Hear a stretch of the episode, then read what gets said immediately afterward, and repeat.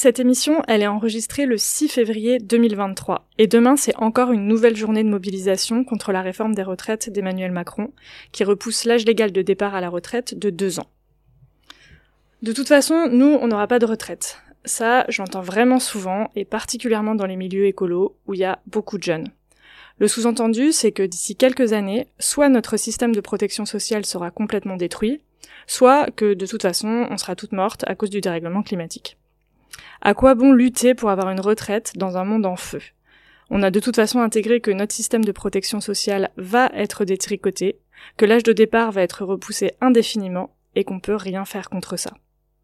Pourtant, est-ce qu'il n'y aurait pas un lien entre l'organisation du travail, le manque de protection sociale et la catastrophe écologique? Est-ce que lutter pour conserver des droits sociaux forts, c'est pas aussi une démarche écolo?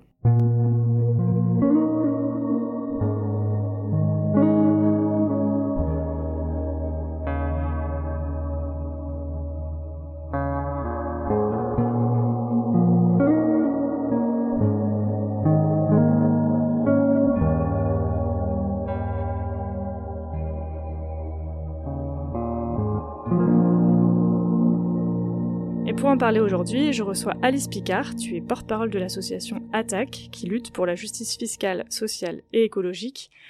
Alors déjà, pour commencer, on va faire un petit point technique. Est-ce que tu peux expliquer comment fonctionne notre système de retraite en France? Oui, je peux. Alors, euh, tu me coupes hein, si c'est trop long, mais hum, donc le gouvernement affirme euh, qu'il veut sauver le système par répartition, donc je vais partir de, de ça. Donc c'est un système qui a été mis en place en 1945. Non pas qu'il n'y avait pas de système de retraite avant, il y avait des, il y avait des caisses de retraite euh, pour certains corps de métier, et d'ailleurs on en a un héritage à travers les régimes spéciaux. C'est un peu des des restes euh, entre guillemets de, de cette époque, donc pré 1945. Et donc le système par répartition, il, euh, il est fondé sur le fait que les personnes qui travaillent actuellement, ce qu'on appelle les personnes actives, cotisent pour les personnes en retraite. Donc euh, il y a une partie de nos salaires qui est prélevée donc ça, c'est peut-être qu'il y a des personnes qui savent repérer cette ligne-là sur leur euh, bulletin de salaire d'ailleurs. Euh, et ces sommes sont, euh, enfin, abondent des caisses, donc la branche vieillesse de la sécurité sociale. Parce qu'il faut peut-être aussi remettre ça dans son contexte. Le système de retraite par répartition, il est mis en place au même moment que la sécurité sociale dans son ensemble. Il y avait la branche vieillesse, la branche famille et la branche euh, maladie et aussi la branche euh, accident du travail. Donc c'est mis en place à ce moment-là. Euh, c'est un système qu'on appelle contributif. Donc ça, ça veut dire que en même temps qu'on cotise pour les retraités actuels, euh, on acquiert des droits pour sa propre retraite. Euh, donc c'est vraiment de la solidarité intergénérationnelle immédiate. et bon, pour pas faire trop long peut-être aussi, ça s'oppose euh, au système par euh, capitalisation. S'il y a répartition, il y a le système par capitalisation. Là, pour le coup, ça, ça, existe euh, dans d'autres pays. Dans un système par capitalisation, chaque personne épargne une partie de son salaire ou de ses revenus plus largement et investit euh, parce que ça c'est géré par des plans d'épargne retraite, des, des assurances vie, euh, et investit euh, son épargne dans des titres euh, financiers et va liquider, c'est le terme qui est, qui est employé, sa, sa retraite au moment où il l'aura décidé, il ou elle l'aura décidé à la fin de sa carrière professionnelle. Et dans ces cas-là, soit cette personne récupère son capital, soit elle décide d'opter pour une rente, euh, donc c'est-à-dire un, revenu qui est versé euh, tous les mois. Euh, l'inconvénient de ce système, c'est que bon déjà il est très inégalitaire forcément parce que tout le monde n'a pas la même capacité d'épargne. et puis il, peut être mis en péril par les crises financières parce que si les titres qu'on a acquis perdent en valeur d'un coup parce qu'il y a eu une crise financière, euh, bah, on perd sa retraite. Ce qui est arrivé, euh, ce qui est arrivé après la crise de 2008 d'ailleurs, euh, dans, dans les pays où la retraite est beaucoup plus financiarisée qu'en France. Et du coup, en France, elle l'est, elle est très peu. On a un on a un très bon système de retraite. le système de retraite par répartition, il marche très bien. Euh, et pour beaucoup de gens, il est, euh, il est suffisant pour vivre. Et donc, euh, très peu de, enfin, très peu de personnes recourent à l'épargne, enfin, à l'épargne retraite. et c'est justement ça sans doute qui, qui gêne le gouvernement parce que 350 milliards d'euros chaque année échappent euh, au marché et en particulier au marché financier. Donc c'est de l'argent qui ne sert pas à faire de l'argent. Et pour le... Ça correspond à quoi les 350 milliards euh, d'euros? Donc c'est les 350 milliards d'euros qui sont versés aux, aux, personnes en retraite chaque année. Donc forcément ça, ça échappe au marché. Euh, et, euh, et si on regarde ce qu'a fait le gouvernement, en 2019, il y a une loi qui s'appelle la loi Pacte qui a été votée et, euh, et qui a été votée enfin, dans le but de favoriser le recours à la, à la capitalisation. Donc il y a quand même une logique derrière. Enfin, il y a des, des dispositifs de défiscalisation de son épargne retraite. Voilà. Alors après, si on veut rentrer aussi dans le, un petit peu dans le, dans les détails du système par répartition, euh, il y a, euh, y a le régime général, il y a quand même aussi, il faut peut-être distinguer du coup euh, le, les, les retraites des fonctionnaires qui sont, c'est l'État qui, qui contribue. Mais les fonctionnaires cotisent aussi pour, pour leur pension. et puis il y a le régime du privé. Et là, il y a donc les, le régime de base et les retraites complémentaires. le, régime le plus connu, c'est la Carco. Euh, voilà, et ça, on en avait, on en avait parlé de ce, de ce régime-là euh, en 2019 parce que on, on, avait vu que c'était, c'était déjà, on avait un exemple de, de régime par points dans ce, dans ce régime complémentaire. Ouais, alors justement, là, ce système, euh, il est remis en cause par le gouvernement, mais tu l'as dit, c'est euh, ce, que dit le gouvernement, c'est justement pour sauver le système par répartition. Et un des arguments, euh, c'est qu'ils disent que ce système-là, il est mis en péril parce qu'il est déficitaire. Oui, alors c'est vrai, mais c'est pas une fatalité. C'est-à-dire que si on se base sur les les scénarios euh, du corps, donc le Conseil d'orientation des retraites, euh, on se rend compte que, euh, dans le pire des scénarios, effectivement, on aurait un déficit de, on va dire, jusqu'à 13, 13, 13,5 milliards d'euros en 2030, si je me souviens bien. Hein. Et, mais pour le moment, ça n'est pas du tout le cas. donc le gouvernement dit il y a urgence, faut réagir maintenant. Euh, mais en 2022, enfin, il y a eu un premier déficit effectivement en 2020, mais ça, ça s'explique par la crise, euh, crise économique. Forcément, moins d'activité, moins de revenus versés, moins de cotisations, donc euh, il y avait il y avait un déficit, mais on est revenu non seulement à l'équilibre, mais en plus il y avait un il y avait un excédent en fait des caisses de retraite. C'est le cas en 2021, c'est le cas en 2022.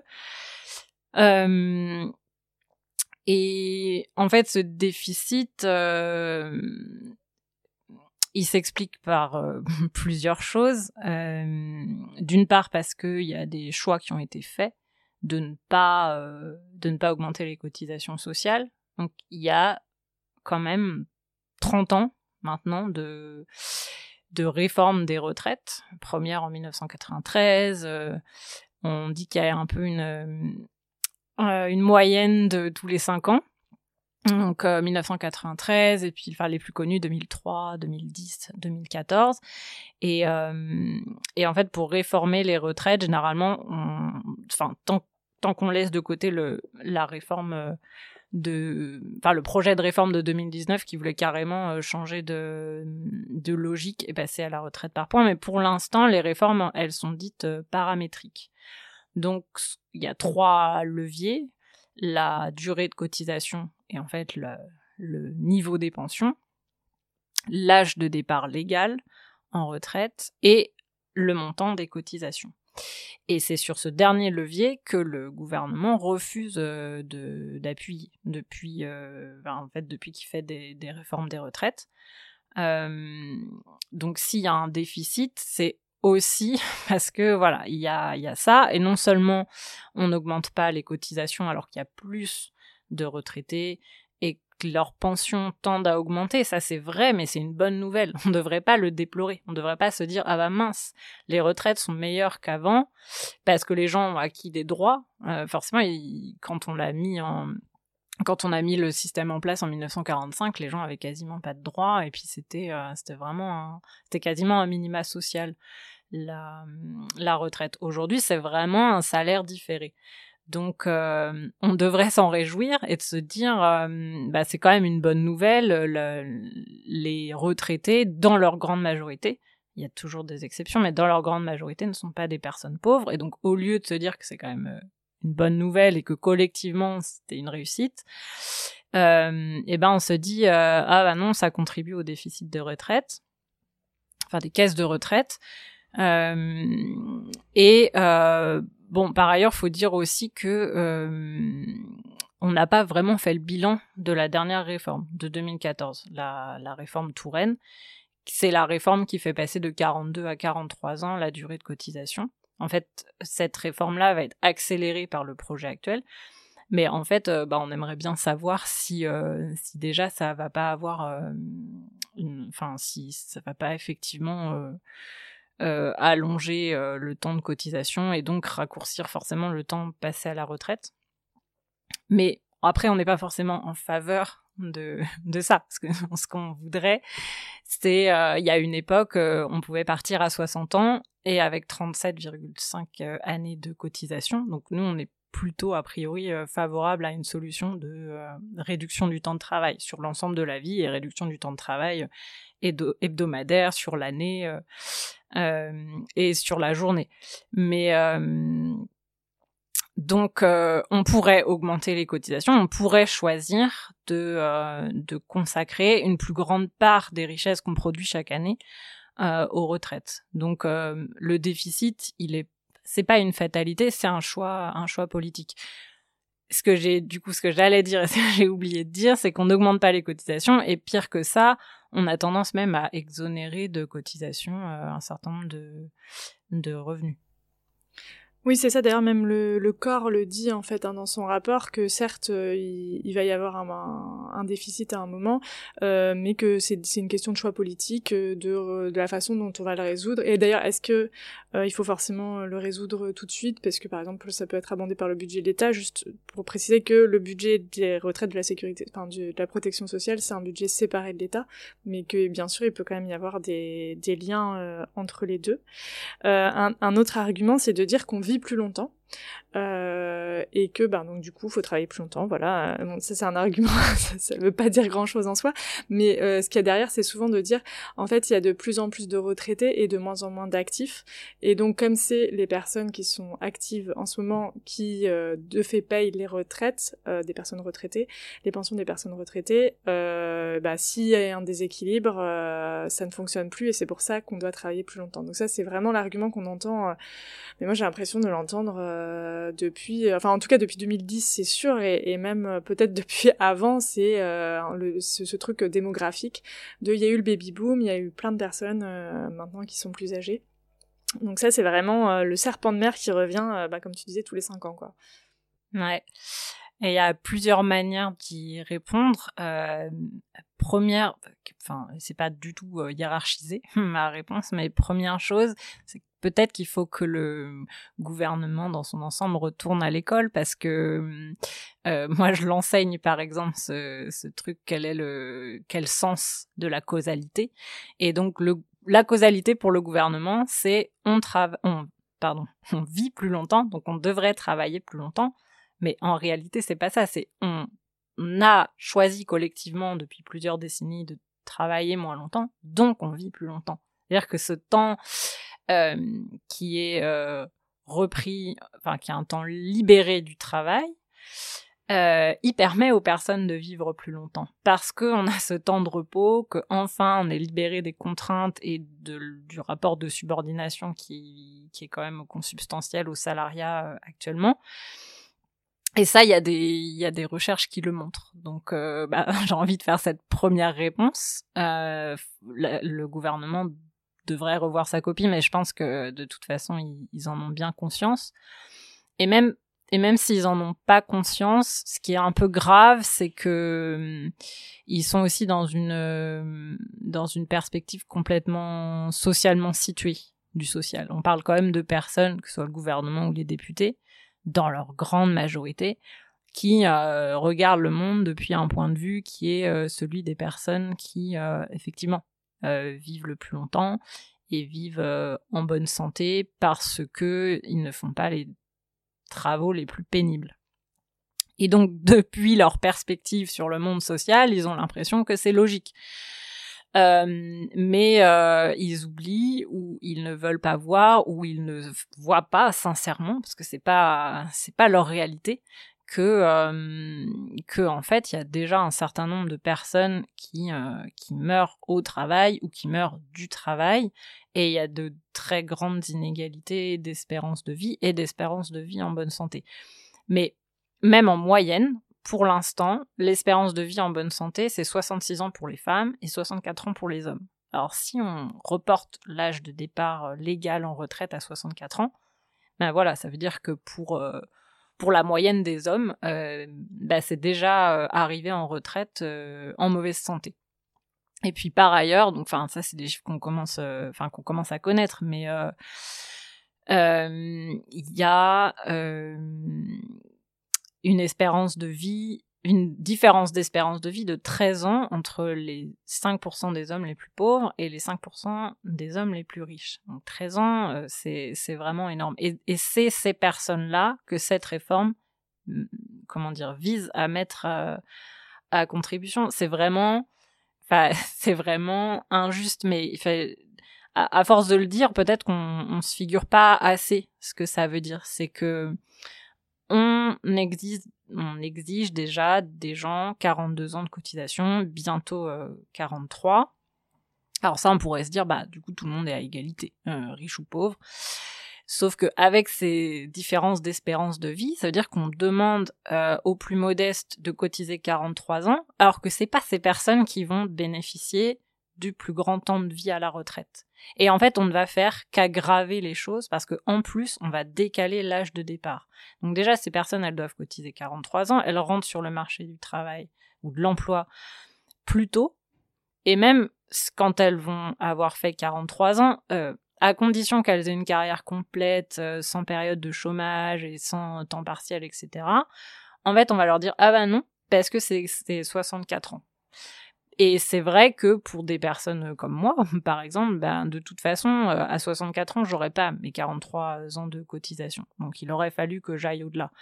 Mais du coup, c'est... Que, parce que tu as fait des, études. Parce que j'ai fait des études. Très tard, euh. Ouais, c'est ça. Bah, mm. tout simplement, euh, même un bac plus 5, du coup, on rentre pas sur le marché, marché du travail avant 23 ans. Donc on fait 23 plus, plus 43, ça fait 66. Donc bon, déjà euh, ça faisait longtemps que je savais que je partirais pas à 62 ans si on s'en tenait à, ce, qu'on a aujourd'hui.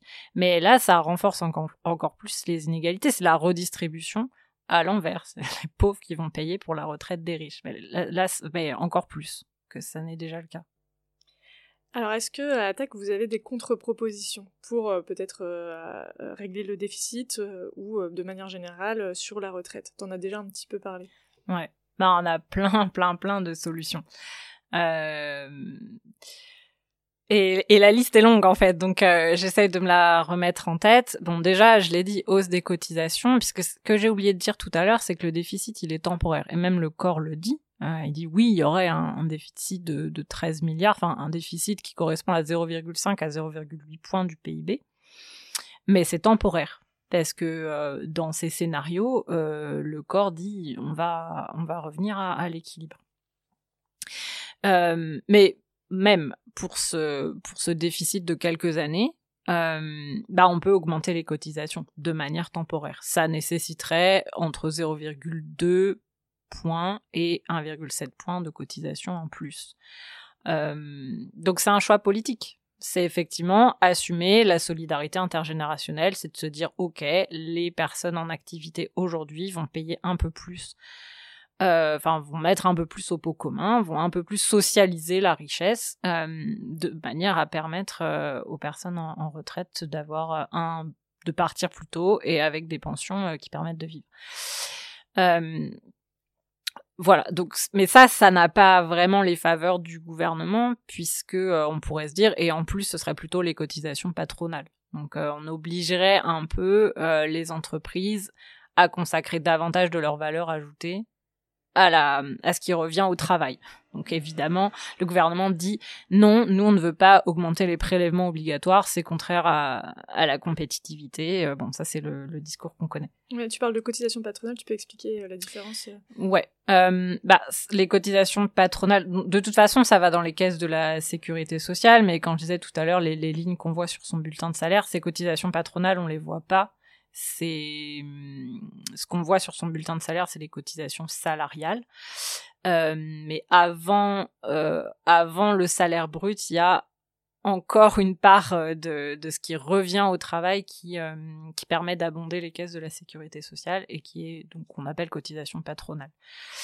Voilà, c'est cette simple différence. Et, et une fois qu'on a dit ça, on peut donc aussi se dire qu'on peut jouer sur plusieurs leviers, euh, et notamment le taux d'activité des femmes. Euh, pour l'instant, il y a 8 points d'écart entre 25 et 59 ans, si je me trompe pas. Euh, il y a 4, enfin il y a 82% des femmes qui sont actives contre non 84% pardon des femmes qui sont actives contre 92% des hommes. Donc c'est 8 points d'écart. Si on mettait ces femmes mais là je vais avoir oublié les chiffres évidemment, parce qu'il y en a beaucoup quand on parle du sujet, mais euh, si on mettait ces, ces femmes euh, en activité et qu'on leur versait un salaire, euh, on pourrait récupérer quelques milliards de, cotisations sociales sur ces revenus. Donc première chose. et la France peut bien mieux faire. puisque Christiane Marty, donc qui est membre d'Attaque et qui travaille beaucoup sur ces sujets, a beaucoup écrit et, et souligner qu'on est à la 20, on est au 20e rang sur 38 dans l'OCDE. Donc euh, pour un pays euh, et un gouvernement qui euh, dont comment dire l'égalité femmes-hommes est soi-disant une, une priorité, c'est quand même pas quand même pas super. on peut aussi mieux rémunérer les femmes. parce que il y a un mécanisme social bien connu qui est que les métiers les plus féminisés sont les moins bien reconnus symboliquement et donc les moins bien rémunérés. Bah, si on rémunérait mieux les femmes euh, dans les secteurs féminisés, euh, on récupérait aussi quelques milliards euh, de cotisations sociales. On peut aussi mieux rémunérer les femmes tout court parce qu'il reste euh, une différence de 16% entre les salaires, entre les revenus des femmes et les revenus des hommes, même à équivalent temps plein. Donc là aussi, on se prive de ressources euh, parce qu'on refuse euh, de faire tout ce qu'il faut pour, euh, pour atteindre l'égalité homme-femme. On peut hum, également revenir sur un certain nombre d'exonérations de cotisations sociales et notamment sur les plus bas salaires, puisque rien, il n'y a pas de, il a pas de recherche qui montre que ça a eu un impact sur l'activité économique. C'était normalement c'est le type de, mesure euh, qui est censé favoriser euh, donc euh, l'embauche des personnes de ces personnes les plus bas revenus. En fait, ça n'a ça n'a pas d'effet, donc on pourrait revenir sur ces exonérations de cotisations sociales.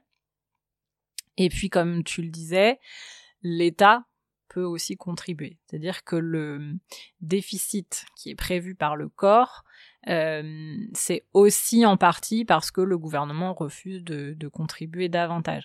Alors, peut-être juste une parenthèse. Euh, ce que j'aurais pu dire dans l'explication de comment fonctionne le, système des retraites, c'est que euh, historiquement, quand il a été mis en place, il était géré par les syndicats ouvriers. Et puis, bon, parce que c'est quand même, c'était contesté euh, très fortement par le patronat et par les personnes qui étaient au pouvoir à l'époque. Euh, on a euh, fait en sorte que les caisses de sécurité sociale soient gérées par les organisations syndicales, les organisations patronales, donc ça à partir de 1967. Et puis, depuis 1996, l'État participe aussi à la gouvernance des caisses de sécurité sociale. Euh, et donc, bon, ça a toujours été le cas, mais c'est de pire en pire. C'est toujours l'État qui a décidé du montant des cotisations et euh, du montant euh, des, des, transferts. Euh, et là, quand on parle de la retraite, donc le montant des pensions. Donc, et depuis 1996, on sait aussi que c'est un peu, c'est un peu la même logique qui prévaut.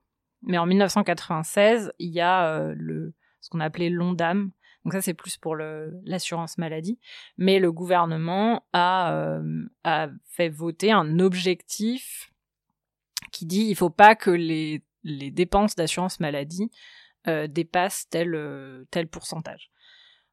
Et donc, euh, bah, pour les retraites, c'est un peu ils nous refont le, un peu la même chose. Ils nous disent, bah, en fait, on veut pas que la part des richesses consacrées aux, aux retraites dépasse 14%. Donc ils veulent un peu, un peu nous faire euh, l'ondame de la retraite. Mais euh, et sinon donc c'est le l'État, le gouvernement et le Parlement qui chaque année votent euh, un projet de loi de finances de la sécurité sociale. Euh, donc évidemment, quand c'est l'État qui choisit ou pas d'augmenter les cotisations sociales et que bah il les augmente pas et qu'on se retrouve avec un déficit, bon normalement l'État doit euh, compenser un peu euh, l'écart et il l'a fait. Il l'a fait notamment en, en instaurant un nouvel impôt qu'on connaît depuis 1991 et qui s'appelle la CSG, c'est la contribution sociale généralisée. Donc ça, ça permet de financer par la fiscalité la sécurité sociale. C'est un grand détour euh, pour dire que l'État aussi peut, euh, peut, peut contribuer. Alors, il y a les contributions de l'État et puis la, la, CSG qui de toute façon est une contribution. Donc c'est un, ce qu'on appelle un impôt euh, affecté ou préaffecté. On sait que quand c'est que quand c'est prélevé sur nos revenus, euh, ça, ça ne peut servir qu'à euh, financer la, sécurité sociale. Donc il y a ça, et puis donc il y a y a ce que l'État verse pour euh, pour combler un peu le, le déficit. Et et l'État pourrait pourrait choisir de contribuer davantage, sauf qu'il se prive de moyens d'action. Et donc ça, on revient sur les arguments un peu typiques d'attaque il revient, enfin, il se prive de moyens d'action en, euh, en baissant les impôts euh, sur euh, sur les entreprises, en baissant les impôts sur sur les plus riches, que ce soit sur leurs revenus ou sur leur patrimoine. Et mais il se prive de moyens, mais il s'en cache pas. C'est-à-dire que dans la dans les arguments du gouvernement, ils nous disent assez clairement nous devons réformer le système de retraite pour ne pas augmenter les impôts, ça ils l'ont dit, et en fait pour compenser euh, les les baisses d'impôts les plus récentes. Et notamment la suppression de la contribution sur la valeur ajoutée des entreprises, donc euh, qui a coûté, euh, qui va coûter en 2023, 2024 8 milliards d'euros. Donc en fait, si on et si on rajoute aussi la suppression de l'ISF et ben en fait si on si on rajoute aussi le fait qu'on ne qu'on n'évalue pas vraiment euh, l'utilité de l'ensemble des niches fiscales qui représentent 90 milliards d'euros quand même. Bon, en fait, quand on fait le, le compte, on se rend compte que euh, que les 13 milliards d'euros de déficit, bon, enfin, ils sont largement comblés euh, si on veut bien aller chercher l'argent là où il est. Ouais, donc c'est vraiment des choix politiques, c'est important de le, dire puisque c'est un des arguments clés du gouvernement de dire on n'a pas le choix. Et, euh, et c'est un des arguments qui est très démobilisateur aussi puisque euh, bah en fait, c'est surtout à force de l'entendre, parce qu'il y a ce gouvernement-ci, mais en fait, il y en a eu tellement d'autres auparavant qui ont dit à peu près la même chose qu'on se dit que, en effet, euh, on n'a pas le choix, c'est trop, enfin, on peut pas garder notre système euh, tel qu'il est, on peut pas garder les 60 ans, enfin, départ à 60 ans avec 37,5 années de cotisation comme auparavant, que c'est pas, enfin, voilà, que c'est, que c'est pas possible. Alors qu'on voit bien qu'en fait, c'est vraiment une question de choix politique. Euh, et je voulais passer à la partie euh, écolo, puisque bah oui. avec tout ça, euh, c'est quoi le rapport avec euh, l'écologie? Quel lien est-ce que vous faites, vous, à Attaque? Alors, c'est pas que Attaque. Enfin, je pense qu'il faut aussi reconnaître ce qu'on doit à d'autres. Depuis 2020, on fait partie de l'Alliance écologique et sociale. Donc nos analyses, on les tire aussi de ce que nos partenaires dans cette alliance ont, ont, pu produire. et il y a plusieurs choses. Et là encore, je vais essayer de, de, structurer un peu ma réponse, même si je finis toujours par me perdre un peu dans ce que je te dis. Mais euh, bon, euh, première chose qui est faut le dire avant de rentrer dans les arguments, c'est c'est déjà euh, super en soi de poser la question comme ça. De parce qu'on se la posait pas vraiment en 2019 en tout cas j'avais pas l'impression que ça émergeait vraiment dans les débats. Euh, parce que ça permet de repolitiser euh, la question. Parce que si on, on, vient de se dire que c'est un choix de société et c'est vrai euh, et ben de de faire le lien entre retraite et écologie, bah ça permet de, de, de nous reprendre le, le, débat et de le poser dans nos termes et pas dans ceux du gouvernement. Euh, et, euh, et donc de, de contribuer de contribuer continuer la logique de euh, qu'on a depuis depuis quelques années de dire fin du monde fin du mois même combat. En fait on peut pas penser écologie et social de manière distincte. Donc ça c'est c'est vraiment super le fait même que tu fasses cette émission tu vois c'est c'est déjà une avancée c'est déjà une super nouvelle. Euh, après il y a des manières plus ou moins évidentes d'approcher la question mais déjà de se dire cette réforme, elle est faite pour mettre les gens au travail. Euh... Alors ça c'est, il y a y a un truc euh, très très idéologique. Enfin, à la fois, euh, à la fois, il y a des enjeux économiques et à la fois, il y a des enjeux euh, idéologiques. Et ça, alors déjà, euh... ouais, non, je vais plutôt le dire comme ça. Donc, premièrement, mettre les gens au travail. Si on change pas le système, qui est le système euh, capitaliste, euh, extractiviste et productiviste. Euh, bah, si les gens travaillent plus longtemps, l'idée c'est qu'ils produisent davantage et donc dans le système qui est le nôtre actuellement, produire davantage, ça veut dire prélever davantage de ressources sur les écosystèmes, produire davantage de déchets, euh, émettre davantage de, de pollution et notamment de gaz à effet de serre. Ça c'est la, réponse la plus évidente. Alors que euh, j'ai pas entendu le gouvernement nous dire comment ça c'est compatible avec euh, les engagements qu'il a pris au niveau européen, euh, qui, qui sont de réduire de 55% les émissions de gaz à effet de serre d'ici à 2030 et même de 80% d'ici à 2050. Et j'aimerais bien entendre le gouvernement nous dire comment euh, faire travailler les gens plus longtemps, c'est compatible avec cet objectif-là. Euh, et par ailleurs, euh, il y a des recherches qui montrent que il n'y a pas plus efficace pour pour diminuer les, les émissions de gaz à effet de serre que de travailler moins. À l'échelle d'une semaine, ne serait-ce que si on travaille un jour de moins, mais à l'échelle d'une vie aussi. Donc ça, c'est la, c'est la première réponse. Et, et a priori, euh, le gouvernement ne nous engage pas euh, sur euh, comment dire sur le chemin de la décroissance. S'il veut plafonner effectivement la part des richesses à 14%, donc part des richesses consacrées aux retraites à 14%, s'il veut pas non plus baisser le niveau des pensions, il va falloir produire davantage pour que ces 14%, mais ils représentent de plus en plus, en, je veux dire en euros. Donc, euh, bon, première, euh, première limite. Oui, je voulais juste rebondir là-dessus parce que c'est vrai que euh, on voit bien que ça pose la question de, du travail dans nos vies. D'ailleurs, euh, c'est un peu les arguments qui ressortent maintenant où on voit euh, Bruno Le Maire, Gérald Darmanin dire parler de la valeur travail, que c'est important. Enfin voilà, que le travail en soi, quoi. Le travail en soi serait une valeur, peu importe à quoi il sert en fait. C'est un petit peu ça le, le, ça. pour le gouvernement. peu importe que ce soit un travail utile, que ce soit un travail nocif, que ce soit un travail qui, qui ait une vraie utilité sociale ou pas. ce qui est important c'est de travailler, quoi. Ouais. Et c'est pour ça que je disais que c'est à la fois économique et idéologique, c'est que bah, Par ailleurs, le, le capitalisme est, il va, il va s'en sortir, il s'en sort toujours, mais il est un, un, petit peu en difficulté au sens où depuis plusieurs années, il y a un ralentissement des, des gains de productivité, et donc il a du mal à dégager autant de profits euh, qu'à une époque. Donc euh, il cherche à faire du profit partout où il peut. Et donc c'est pour ça tout à l'heure que j'insistais sur le fait que les 350 milliards d'euros qui lui échappent ben non, en fait, euh, euh le capitalisme et notamment le capitalisme financiarisé, il veut bien mettre la main euh, là-dessus. Et puis, bah, il veut bien mettre la main sur le travail euh, des personnes qui ont, pour le moment, entre 60 et 64 ans. mais mais il y a aussi un, côté idéologique au sens où de toute façon, c'est pas les personnes les plus productives. Donc euh, euh, entre 60 et 64 ans, on est en fin de carrière. Euh, c'est pas c'est pas ces personnes-là qui rapportent le plus aux entreprises. Donc en termes de rentabilité, euh, c'est pas forcément euh, ces personnes les plus les plus intéressantes si je suis très cynique, si je réfléchis comme une capitaliste.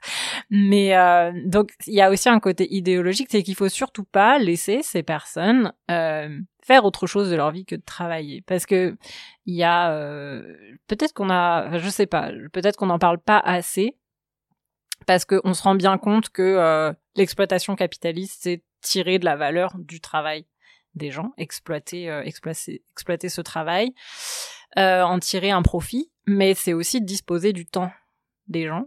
Et, et en fait, il y a ça qui se joue aussi dans cette réforme. Et, euh, et donc, on va, on va reprendre euh, aux gens euh, le temps qu'ils ont gagné de haute lutte.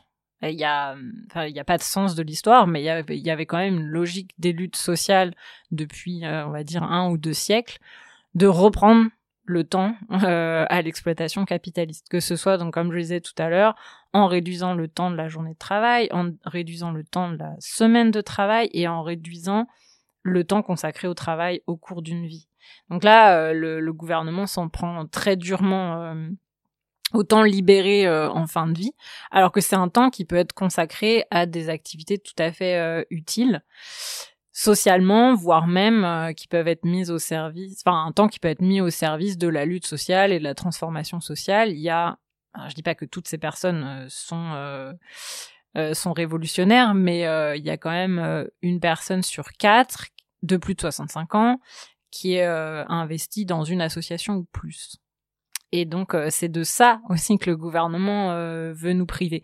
Et il veut nous priver euh, de temps libre, enfin de temps libre, de temps libéré. C'est peut-être mieux d'en parler comme ça parce que c'est un temps où on peut réfléchir. Et ça, c'est quand même peut-être ce qui menace le plus aussi le, le, capitalisme, c'est quand on peut on, on peut développer des analyses critiques de ce système et surtout développer des alternatives qui nous qui nous motive, qu'on trouve joyeuse euh, et qui euh, et qui nous engage, euh, qui ouais, qui nous encourage à nous engager dans la lutte. ouais, donc ça c'était, t'as raison, c'est un, deuxième un deuxième argument. D'autant qu'en France il y a une très grande souffrance au travail. on a un pays un peu paradoxal qui croit beaucoup dans la valeur travail. les gens investissent beaucoup le travail. Euh, ils en tirent euh, une identité, ils en tirent aussi des liens sociaux. Et euh, mais ils y souffrent beaucoup parce que tu l'as dit. Bon, déjà d'une part parce qu'il y a des, évolutions managériales depuis plusieurs dizaines d'années qui font que les contraintes physiques et psychiques qui pèsent sur les salariés, elles sont croissantes. Mais en plus, euh, il y a une perte de sens dans, dans ce que les gens font. Et et et t'as raison. Euh, en fait, le, gouvernement nous dit vous allez travailler plus, mais sans nous dire euh, pour produire quoi et, et comment on va le comment on va le produire. Et ça, ça va renforcer la perte de sens au travail, parce qu'il y a des personnes qui ont l'impression de produire des choses qui sont inutiles ou pire de de produire des enfin de contribuer aussi à à comment on dit la dégradation euh, de notre environnement. Euh, Ouais. Ouais, c'est ça. Alors qu'on peut imaginer qu'une société écologique, on déciderait collectivement de ce qu'on produit, comment on produit, et ça implique aussi forcément de produire, euh, en tout cas de produire beaucoup moins de biens matériels. Ça, ça paraît assez, euh, assez évident. Je sais pas s'il y avait d'autres arguments sur euh, Si. le lien. Ouais. Il y en a, il y en a. Le truc, on me reprocherait de de pas en parler. Mais euh, comme ce qui va se passer, c'est qu'il y a quand même, euh, il me semble que c'est 4 personnes sur 10 qui, euh, pour le moment, part à la retraite sans être en activité. Donc, euh, c'est des personnes qui sont au chômage, c'est des personnes qui sont en inactivité, c'est des personnes qui sont en, en arrêt maladie euh, longue durée. Euh, et, comme le gouvernement n'en tient pas compte, il, euh, repousse l'âge euh, de départ légal de manière à baisser de fait le niveau des pensions. Donc, euh, parce que ça applique une décote euh, si on ne va pas si on n'a pas euh, cotisé so- quar- 42 ou 43 ans et si on n'attend pas l'âge de départ légal. Juste parce que comme ça au moins ce sera dit, l'âge de départ sans décote c'est 67 ans.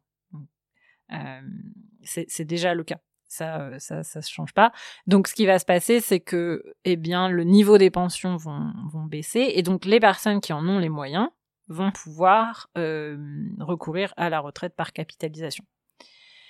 Euh, je le disais tout à l'heure, d'ailleurs, c'est un objectif du gouvernement de d'augmenter, euh, enfin, ouais, d'augmenter l'épargne, l'épargne retraite. Euh, et ça, qu'est-ce que ça veut dire? Bah, Ça veut dire euh, davantage, effectivement, d'épargne qui va pouvoir être investie dans des actifs financiers. Euh, or, pour l'instant, si, si on ne prend l'exemple que de BlackRock, mais les autres fonds de... Alors, BlackRock est un gestionnaire d'actifs, mais il fonctionne, il a les mêmes logiques que les fonds de pension qui gèrent effectivement l'épargne retraite. Donc, BlackRock, c'est deux tiers des actifs qu'il euh, qu'il gère, c'est de l'épargne retraite. Or, euh, eh ben BlackRock, c'est beaucoup de d'investissements dans les énergies fossiles et euh, et ou euh, dans l'aviation. Donc les énergies fossiles, pétrole, gaz, euh, charbon.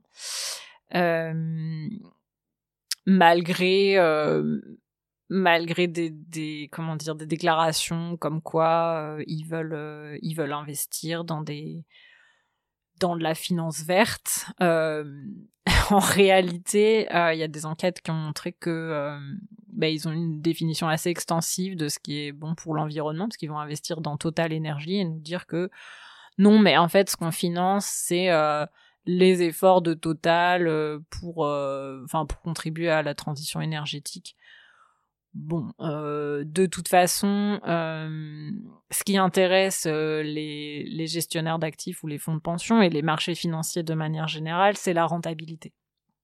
Et c'est complètement incompatible avec nous, notre objectif de, ben, de produire moins, de sortir du logiciel productiviste. On peut pas maintenir ce niveau de rentabilité sur qui, des marchés financiers et, euh, et atteindre nos objectifs euh, euh, de, bifurcation écologique et sociale. Donc, donc ça, c'est, c'est quand même un, c'est pas du tout, c'est pas du tout anodin, c'est pas du tout anecdotique. ce risque de d'augmenter la capitalisation et donc les investissements dans les énergies fossiles. Mais même au-delà de ça, si on se dit qu'on doit toujours penser écologique et social ensemble, bah en fait, c'est des investissements dans des activités euh, qui sont complètement contraires à nos objectifs de bifurcation écologique et sociale. Et il y avait un, autre point euh, que tu m'avais dit euh, au téléphone, on s'était appelé pour préparer l'émission, c'est que les personnes qui, qui allaient le plus pâtir de cette réforme, c'était les personnes qui avaient commencé tôt, qui faisaient des travaux difficiles, et notamment potentiellement des travaux, des emplois où ils étaient exposés à la pollution en fait. Bah oui, c'est ça. Euh, on n'est pas les seuls à le dire, mais effectivement, il y a cet enjeu de la double peine. Euh, Comme je disais tout à l'heure, les pauvres vont encore plus financer les retraites euh, des, des riches. Et en plus, donc, ils vont travailler davantage, ils vont, donc, les, les plus pauvres étant aussi les personnes qui occupent les emplois les plus pénibles, donc, vont les occuper encore plus longtemps, vont arriver à la retraite euh, encore plus fatigués, encore plus en mauvaise santé, donc il y a ça, il y a ce premier aspect, c'est que du coup faire face aux, aux variations extrêmes de, de température ou aux températures extrêmes de manière générale, alors qu'on est plus fatigué, bah, c'est assez violent quand même comme politique. et puis par ailleurs, bah, en fait, on va avoir des personnes qui vont continuer à faire ces travaux pénibles en étant plus vieilles. Euh, et quand on a déjà une carrière derrière soi, qu'on a fait un métier pénible et qu'on vieillit et qu'on est dans le BTP, par exemple, et que du coup on va faire des chantiers durant l'été alors que ben, on a encore eu trois épisodes caniculaires l'été dernier, euh, ça paraît pas raisonnable. Donc il y a ça, mais je prends l'exemple du BTP, mais on peut prendre l'exemple de, de, de, métiers plus féminisés avec les mêmes enjeux. Euh, on y pense euh, plus rarement, mais euh, les premières de corvée, euh, dont on a quand même beaucoup parlé euh, pendant la crise, la crise sanitaire, elles portent des charges lourdes, elles sont exposées à des produits chimiques, enfin des substances dangereuses. Euh, mais tout ça, en fait, euh, c'est justement les, les cas de pénibilité qui ont qui ne sont plus pris en compte depuis 2017 et depuis les ordonnances Macron. Donc comme quoi, en fait, quand on commence à mettre tout bout à bout, on comprend un peu mieux la logique. C'est euh, donc en 2017, euh, on retire quatre, euh, quatre facteurs de pénibilité.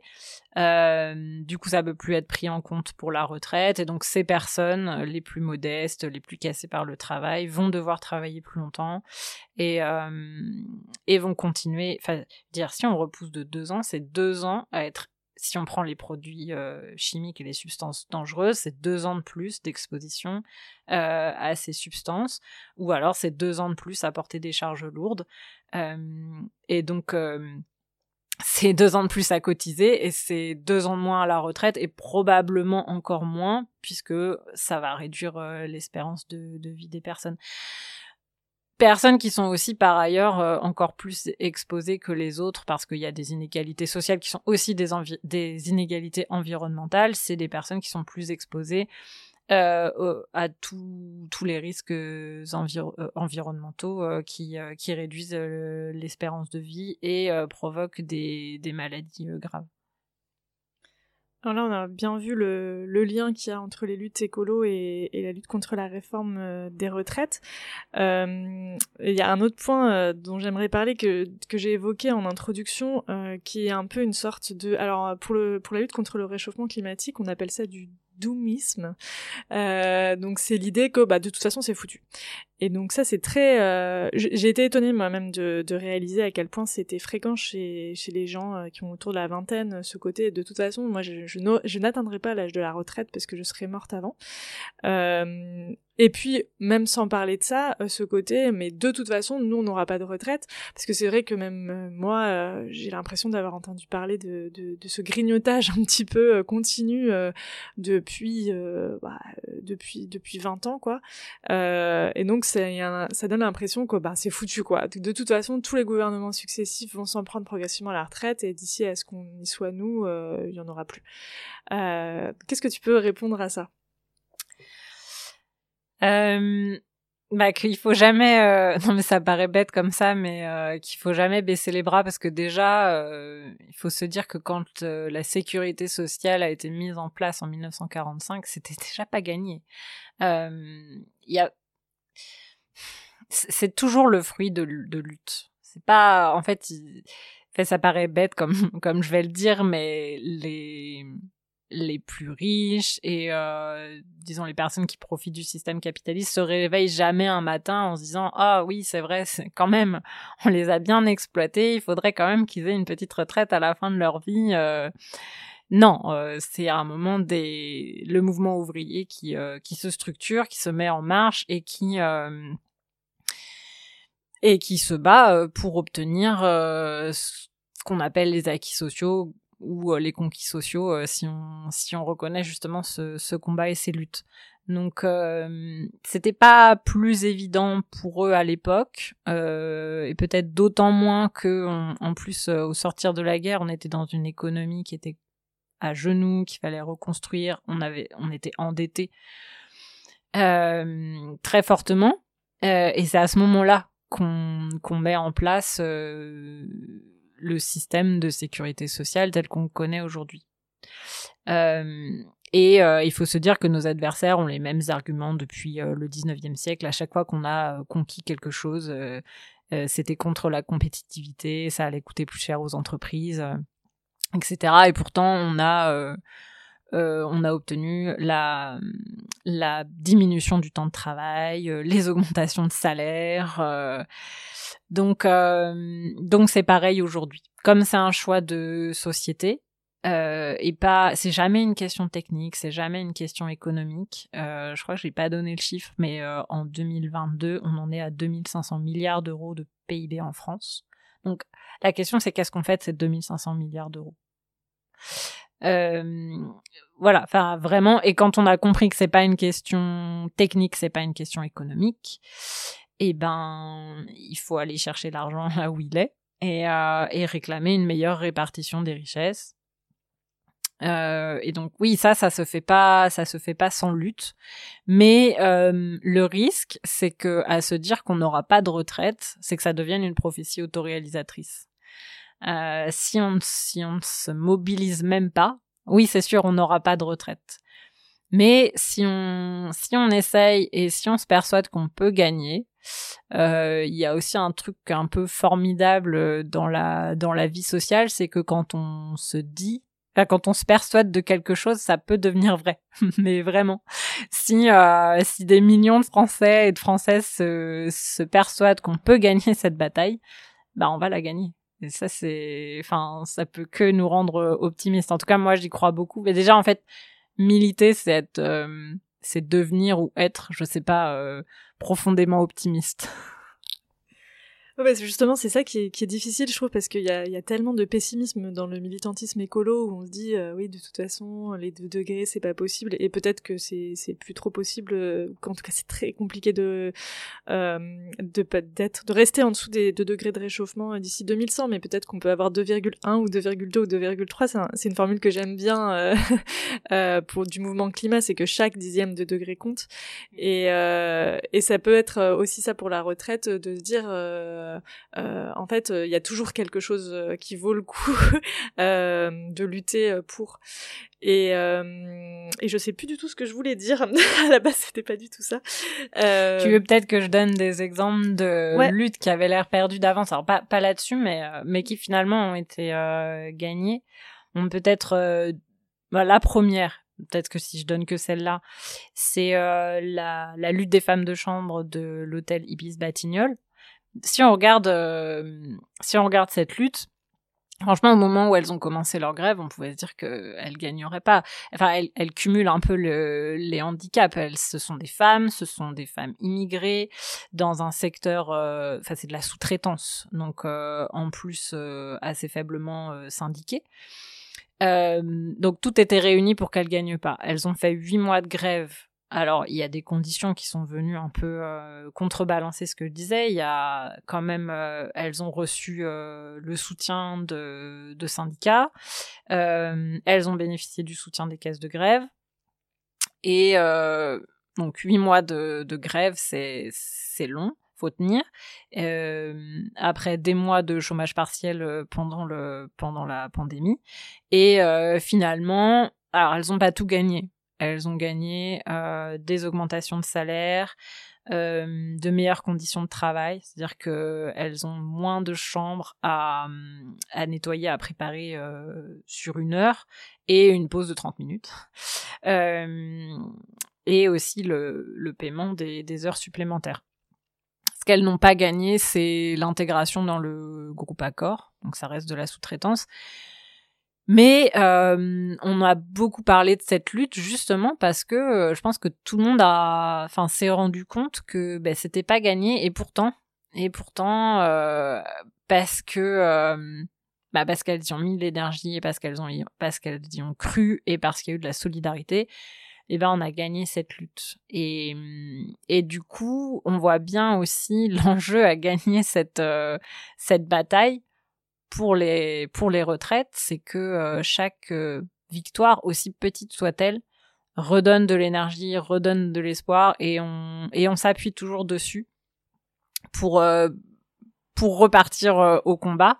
Et là, pour les retraites, c'est pareil. Si on gagne contre cette réforme, euh, on pourra continuer et réclamer la retraite à 60 ans et le retour à 37,5 années euh, de cotisation. Oui, il y a aussi euh, toute une génération qui a l'impression, je pense, d'avoir jamais rien gagné. Et c'est vrai que euh, moi, j'ai l'impression d'avoir déjà gagné quelque chose dans un grand mouvement social. C'était contre le CPE en 2006. Donc, euh, pour les plus jeunes, c'est le contrat première embauche euh, qui faisait qu'on avait une période de deux ans où on pouvait être licencié à tout moment, sans voilà, comme comme une période d'essai de, de, deux ans. Enfin, c'était même pire qu'une période d'essai, je pense. Et et c'était alors moi j'étais à la fac à ce moment-là et donc bon, vraiment il y a eu un gros mouvement étudiant avec beaucoup de facs qui étaient bloqués euh, les facs ont été bloqués pendant très longtemps.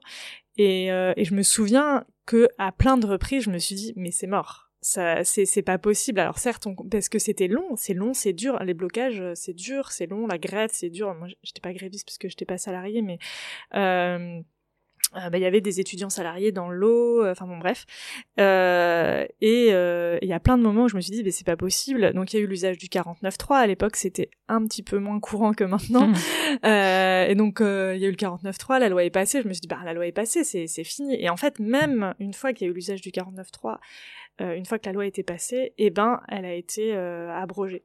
Donc, il y a plein de moments où on se dit c'est pas possible. Et d'ailleurs, le gouvernement, il paraît tellement rigide euh, moi, je me souviens d'interviews d'Aurore Berger, par exemple, euh, qui disait euh, Vous n'obtiendrez rien face à un syndicaliste ». Ils disent toujours ça, en fait. Ça, je pense que c'est important de le dire, même totalement pour les plus jeunes, ils disent toujours ça, en fait. Ils disent toujours qu'ils vont pas bouger.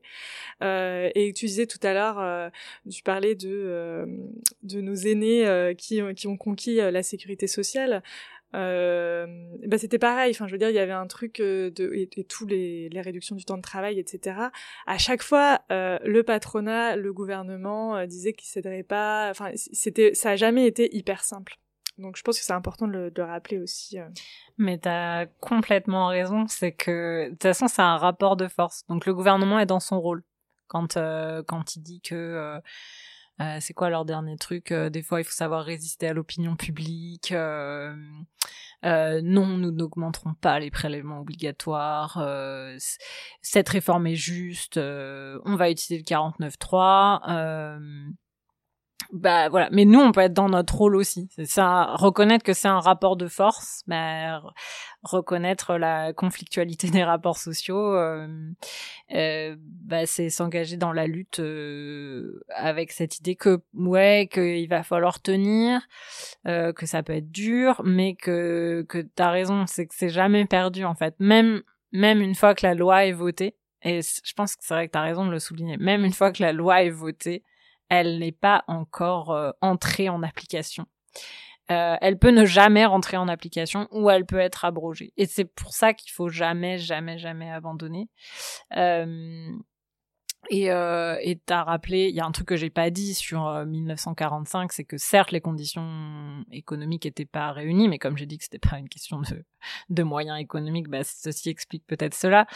Mais il y a le rapport de force était complètement en faveur euh, du mouvement ouvrier. C'est que c'est la période de l'histoire où euh, le patronat et le système capitaliste est le plus décrédibilisé euh, ils ont ils ont collaboré euh, avec euh, avec les nazis.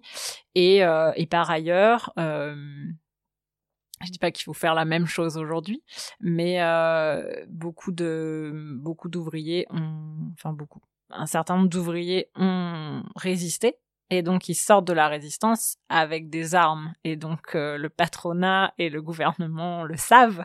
Et c'est vrai que bah, ils ont la légitimité, ils ont contribué euh, à la résistance, ils ont fait partie du Conseil national de la résistance, donc ils arrivent avec un projet et ils arrivent avec le rapport de force. Et donc, euh, mais un rapport de force, ça se crée. Alors c'est vrai qu'on peut avoir l'impression qu'on n'est pas euh, dans une période historique qui nous les est la plus favorable parce que c'est vrai que les collectifs de travail sont déstructurés. Enfin, il y a eu des dizaines d'années euh, de transformation des entreprises et des services publics qui vont aussi euh, dans, ce sens. Euh, c'est plus compliqué de, créer des collectifs de lutte quand on a dans une même entreprise ou dans un même service public différents statuts que que on a tellement individualisé les carrières ou les rémunérations que on a mis les les des personnes qui devraient être des collègues en concurrence mais encore une fois c'est pas une fatalité euh, Enfin, on voit bien avec l'exemple que j'ai pris. On est dans un, c'est, de la sous-traitance, c'est des personnes très précaires, et pourtant, elles ont, elles ont réussi à créer du collectif, et, et nous aussi, on peut le faire. Et, et d'autant plus que, ben, nous, contrairement euh, à ceux qui nous exploitent, euh, on, peut procurer de la joie. De la joie parce que militer euh, ça paraît bête de le dire comme ça, mais ça, c'est joyeux. Enfin, ça, doit, ça doit pouvoir être joyeux. Et puis les horizons qu'on propose aussi sont, sont émancipateurs a priori. Et donc ça aussi, ça peut procurer de la joie, de se dire, on, est là ensemble, euh, on fait grève, on manifeste, on distribue des tracts, on déploie des banderoles, on tient des AG, on signe des pétitions. Et euh, tout ça, on le fait ensemble, donc on recrée du collectif. Et euh, dans un but qui, pour une fois, nous motive. Et, là, on y retrouve du sens, parce qu'on a dit tout à l'heure que les gens ne trouvent plus de sens au travail. Mais peut-être qu'on peut retrouver du sens à se battre pour, euh, pour un projet de société qui, qui nous fait rêver. Je suis super motivée du coup pour euh, les prochains jours de mobilisation maintenant. euh, et oui, tu as parlé de la joie et j'espère qu'on va motiver des gens à aller en manif. Et je voulais euh, parler un tout petit peu des Rosiers avant de terminer, euh, puisque bah, c'est un collectif qui apporte un petit peu de, de, de couleur aux manifestations et je pense que c'est important aussi, bah voilà, qu'il y ait plein d'expressions différentes dans, dans nos luttes. Ouais, donc là il faut que je rende que je donne le crédit, je sais pas comment dire, euh, à mes à mes deux co-porte-parole, Yuli et Lou, qui sont euh, qui sont avec d'autres à l'origine du collectif des Rosies. Euh, donc elles l'ont monté en 2019 euh, pour répondre à l'époque déjà au bobard du gouvernement qui nous disait cette réforme va être très juste pour les femmes, les femmes vont être les grandes gagnantes de cette réforme. Et bon, nous on s'est dit bah c'est c'est un peu risible quand même ou, c'est scandaleux au choix. Euh, et donc entre décembre et mars, enfin décembre 2019 et mars 2020, les rosiers ont été présentes dans les cortèges. Euh, au, au, départ, c'est plus le cas maintenant, même si de fait ça le reste un peu, mais au départ c'est du coup un collectif euh, non mixte. Euh, donc c'est des femmes qui euh, détournent des, chansons populaires euh, et apprennent et réalisent des chorégraphies. Donc des chansons détournées aussi pour pour parler de de la réforme et de ses réalités.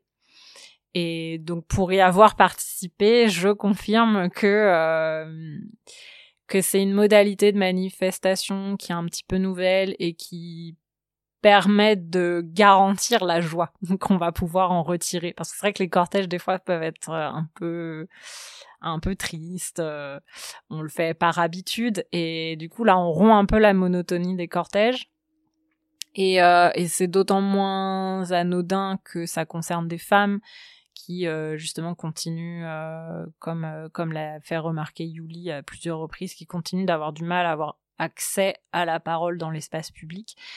Et ben quand on n'a pas accès à la parole, alors on prend l'espace avec son corps. Et et c'est vrai qu'il y a un côté ouais très émancipateur parce que ces dernières années, il y a de plus en plus de personnes qui craignent d'aller en manif parce qu'il y a la répression et qui, et qui donc euh, et la peur peut être un obstacle et ça conjure un peu cette peur, c'est-à-dire que on va faire quelque chose de joyeux euh, et qui est pas moins critique en fait. C'est pas parce qu'on dit sur le ton de l'humour euh, et c'est pas, enfin parce que il y a eu des critiques quand même, euh, notamment de venant de militants euh, masculins ou de nos adversaires d'ailleurs.